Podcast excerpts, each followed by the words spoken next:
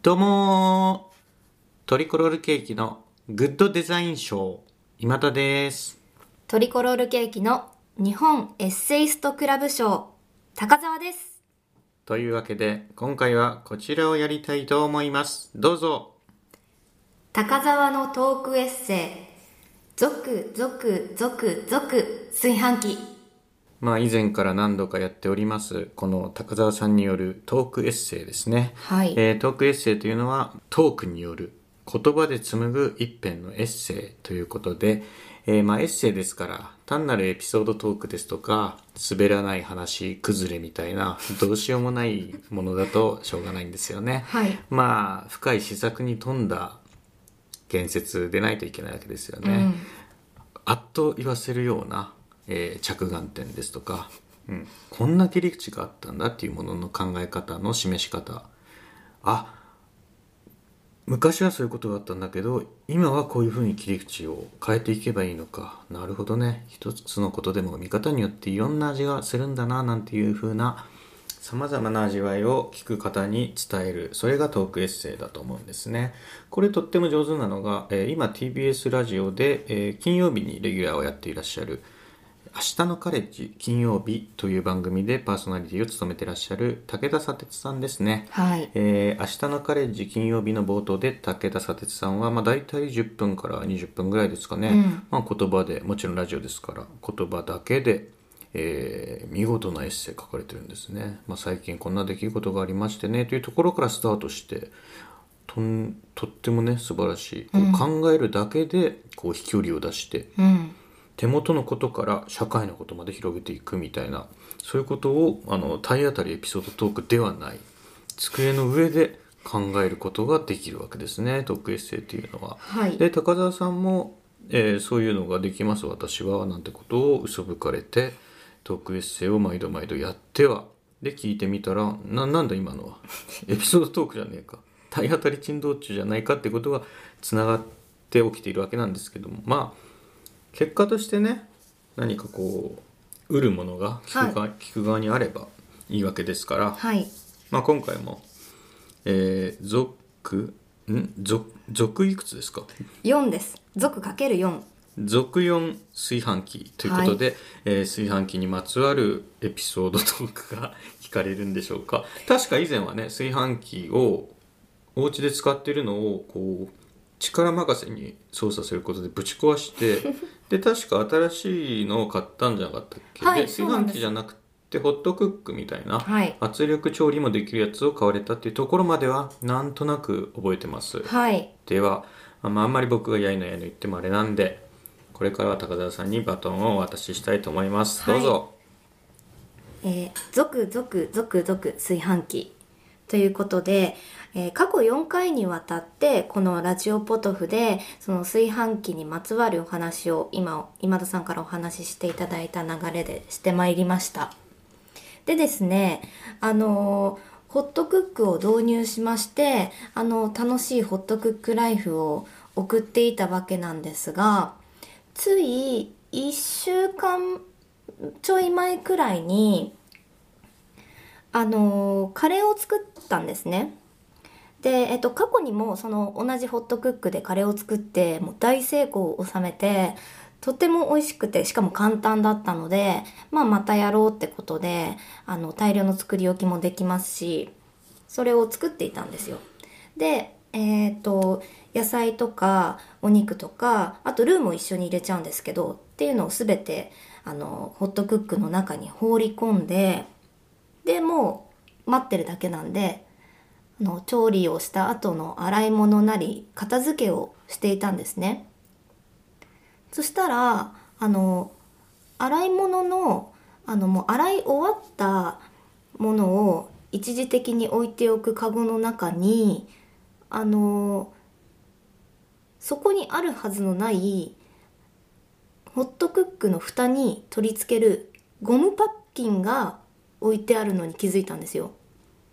であって思ってでそのゴムカゴムパッキンがなければそのホットクックの圧力調理をすることができないというかその正常な状態であのスタートしてないっていうことなんですよだからあやばいゴムパッキンをつけなきゃって思ってでももうあのホットクックのスタートボタンを押してから結構時間が経ってたんでもうゴムパッキンのない状態で稼働しちゃってて正常の運転ができてないやばいって思って急いでそのホットクックのある場所に行ってあの調理を一時的に止めようとしたんですよ。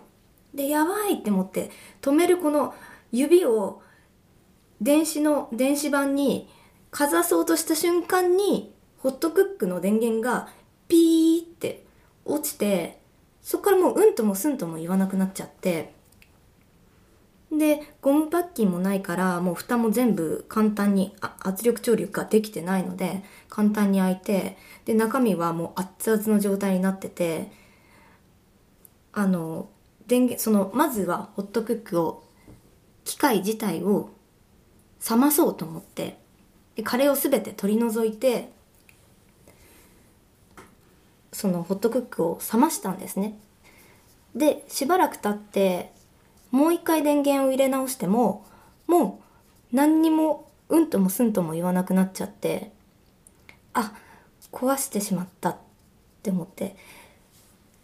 ちょっとさすがにあの炊飯器を壊してホットクックを導入したばっかりだったのでちょっとさすがに自分でもあんまり自分のミスに対してすっごい落ち込むようなことはないんですけどあの結構落ち込んで落ち込んでいました。であの買って間もないのであの保証期間内の修理してもらえるんじゃないかって思ってで修理をすることができたんですよ、えっと、修理に出して。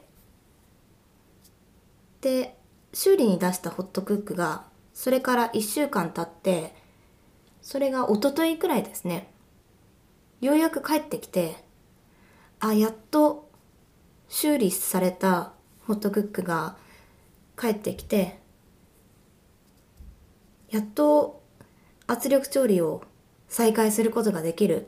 次こそはもうパッキンは洗ったらすぐに蓋にくっつけてあの全て基本的に洗った直後にまたえっと何て言うのかな。初期状態？正しい状態に戻して保管しようっていうふうに心に決めてホットクックに電源を入れたんですよ。そしたらあのホットクックの電子版って電源を入れるとすぐにあの明かりがついてあの調理方法を選べるように1圧力調理。2低温調理みたいな感じで選択肢が出てくるんですけどですぐ横にあるつまみをいじって決定ボタンを押すことであのどんな調理方法で何を作るかっていうのを設定していくことができるんですけど電源を入れた瞬間にその選択肢ボタンがどこも押してないのにその選択肢の表示がルーレットみたいにタラララララララララララララっていうのがずっと続いてどこを押してもうんともすんとも言わなくてずっとタララララララっていう状態になっててあの修理に出したのにそっちが壊れて帰ってきたんですよであの修理の報告書にはあのまあどういったところが壊れてました？そこを直しました。そして動作確認をしました。これで保証期間内の修理が終わりました。っていうことで報告書があったのにもかかわらず電源を入れたらなんか正気不良のような状態で帰ってきて結局また今修理に出していてもう2週間くらいホットクックを使えてない状態ですね。であのー、最初に私がそのゴムパッキンをつけずに調理していたカレーはその後大きい寸胴鍋に移して煮込むことでこちらはこちらであの大成功を収めたので、まあ、今のところめちゃくちゃ困ってるわけではないんですけどやっぱりホットクックの調理の方があの火を使わずに楽なのでもう早く修理帰ってこないかなって思ってる状況です。はい。いや終わありあ終わりです。はい。あ終わりですね。うん。えっとトークエッセイでしたか？これ思い描いたトークエッセイでした今のってそうですね。言いたいことは言えました。言いたいことを言うのがトークエッセイなんですか？えっと報告かな？これは。なんかこう聞く人があそうなんだとか試作に富むようなチャンスみたいなのが別になかったよなねかったんだよな。高田さん結局やっぱりドタバタエピソードトークでしたよね。なんかかあのああいう圧力電気圧力釜ってすっごい楽だけどやっぱり安いものとかはすごく安く買ったからなんかそういう不良不具合とかも多いのかなって思いつつままず正しく使ってないのは私だったんでそもそもの原因は私にあるんですけどうんうん。うんいいじゃない。そそこぐらいまで考えてもう一歩踏み出せばエッセイになると思いますよ。はい。なんか壊れるのに気づいた瞬間にこう手を伸ばしたらその瞬間にピーッとみたいなこうアクションシーンみたいな描写がありましたでも本当なんですって。いや本当かどうか知らないですけどそれってエッセイにそんなシーンないですよ。あーっていう。いやそれあ小ーいいで説す。小説とかドラマなんでそれって。エッセイの速度は読者にしかないですからね。あそっか。読者は速度を調整するものですから臨場感は別にいらないんですよ。あのホットクックを導入することにやよってやっとその力ずくでどうにかしようっていうのをうん。卒業できたかなくらいだったのに、うん。今度はあの物忘れっていうか あのボンミスうん。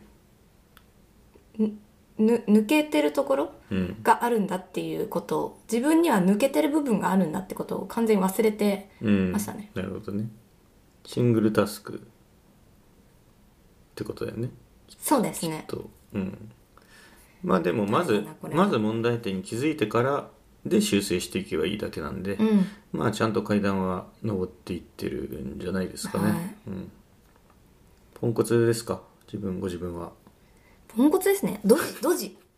ドジだよね。うんドジ。全然ドジに見られないんですよ。あそうなんだ、はい。怖いもんね。真面目。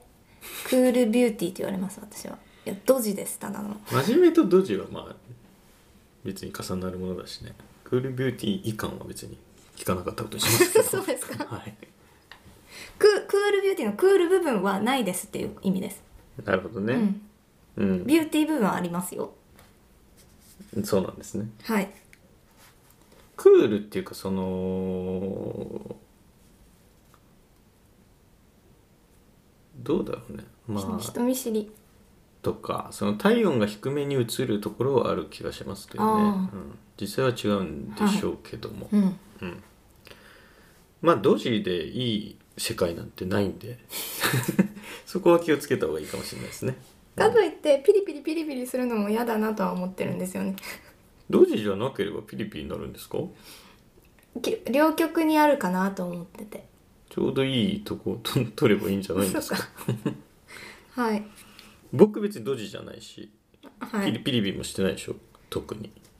まあまああえそのの演劇の石橋で考えればっていうことかな。叩きますよね。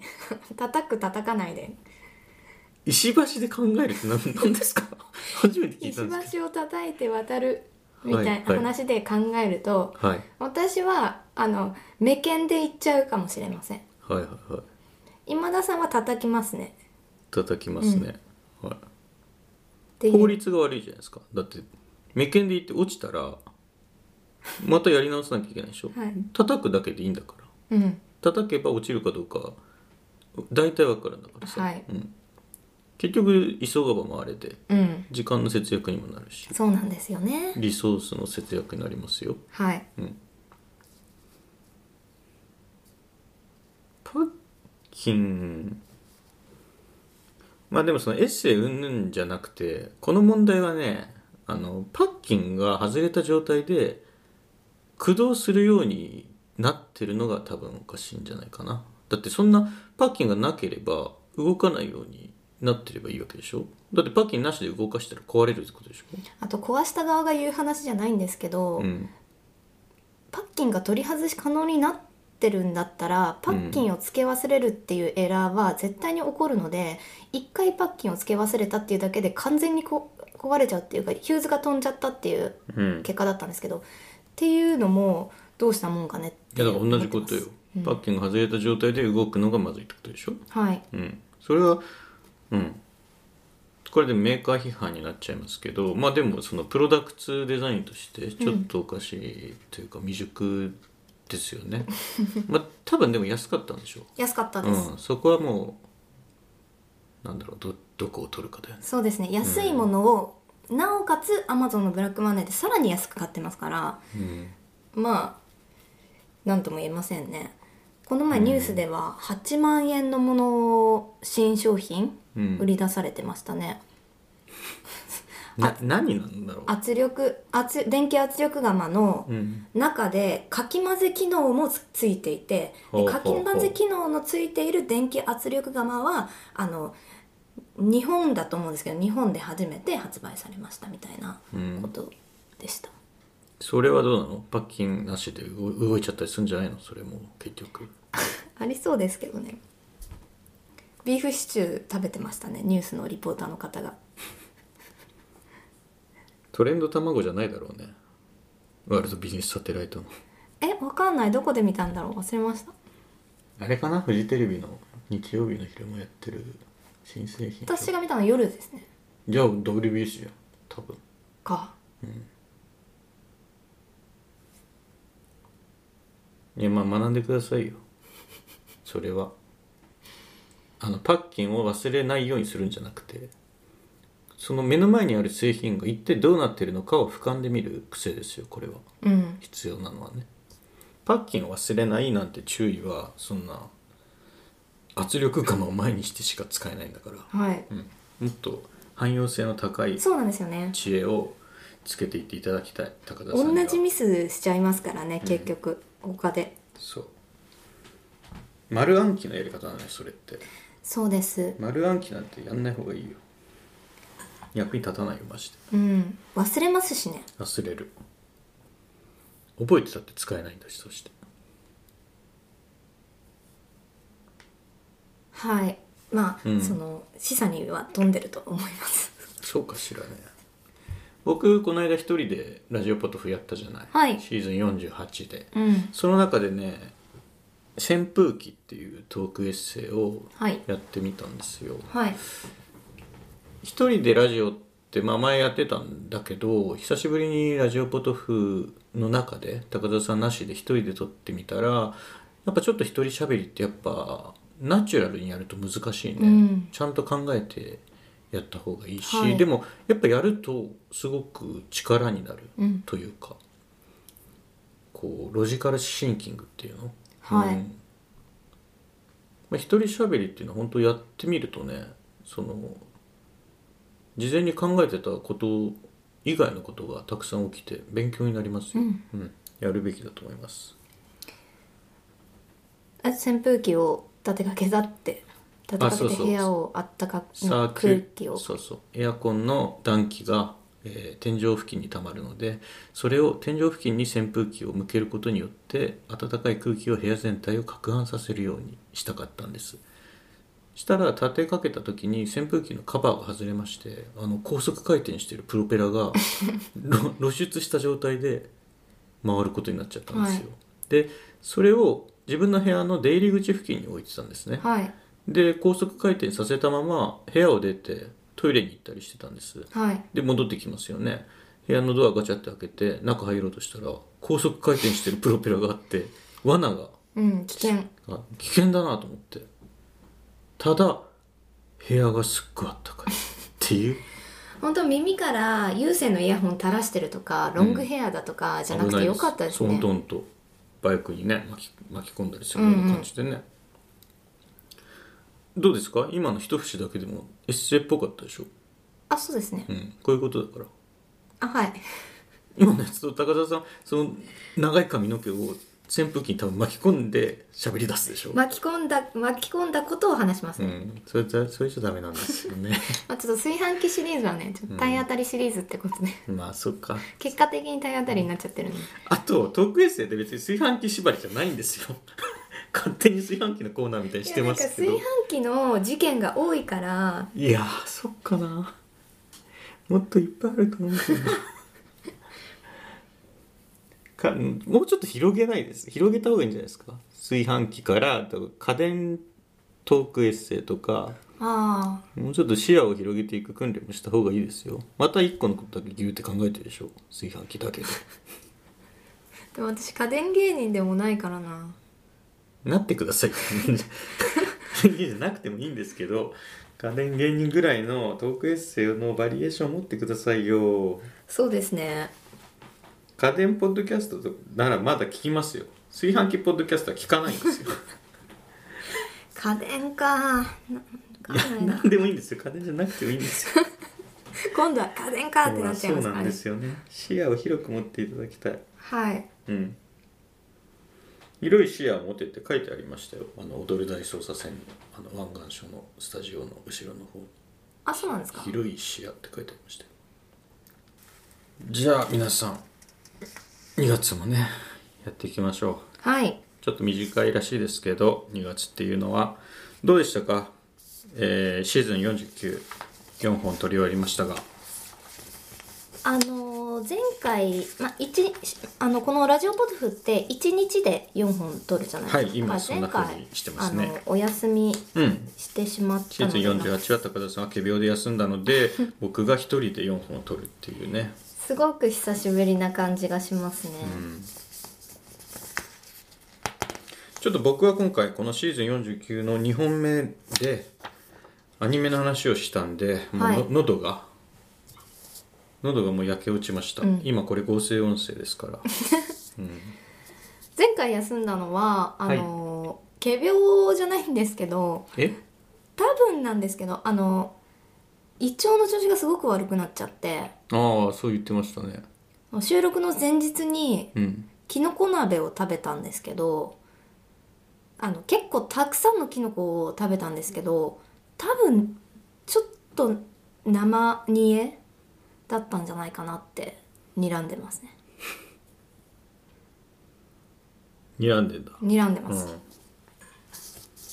うん。いやでもこういう時期でもありますからあのーコロナウイルスはい。もありますからあのー心配しますから周りが。うん。ちゃんと自自制をも自制した行動をとっていただきたいですよね、はい。うん、ましてあれでしょ？演劇ね美学校とかで、うん。なんか撮影実習とかも多分あるでしょ？そうなんですよ。あのだから定期的に PCR 検査をするっていうのは結構あの、う、うん、えっと自分の状況確認としてはコロナの面だけですけどうん、は割としてる方ではありますね。まあその配慮があるんであればそのキノコを食べ過ぎたりもしないでいただきたいですよね。なんか寒かったからしゃぶしゃぶ感覚でキノコを食べちゃったんですよお家うんうでん。ヘルシーだもんね、うん、美味しかったですよただもう猛烈な吐き気とともに目覚めましたけどね。毒かな。毒,、うん。毒が入ったんじゃない、うん。美味しかったんじゃない？多分。毒キノコって美味しいやつもあるしいそうなんだ、うん。キノコ食べ過ぎには皆さんお気をつけください。はい。はい。それでいいですかね。うん。シーズン49ちょっと前後しちゃうんですけど、まあ、これ撮ってる今は1月の24日なんで、はい。まもなく月末に差し掛かりまして、はい。あのスペースラジオポトフやります。そうですね。はい。まあちょっとこれ配信するときはねもう終わってるでしょうけど、うん。まあ録音が聞けるかな。はい。えっとあれですよ。えっとネットプリントうん。の話を振り返りをするあそっか。もう全部忘れてますけど私大丈夫かあだからその忘れたことによって客観的に見れるようになるんじゃあなあそうですね。いちょうど1ヶ月空いたぐらいなんで、うん。はい。ちょっと喉が本当に合成音声とはいえ 違和感が半端じゃないんで。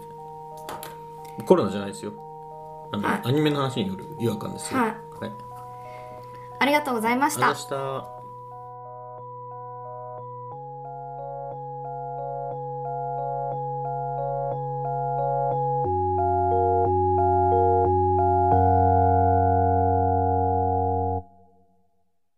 聞いていただきありがとうございます。ラジオポトフでは皆さんからのお便り、コーナーへの投稿をお待ちしています。概要欄にあるお便り受付フォームからお送りください。あなたのお便りが番組を作る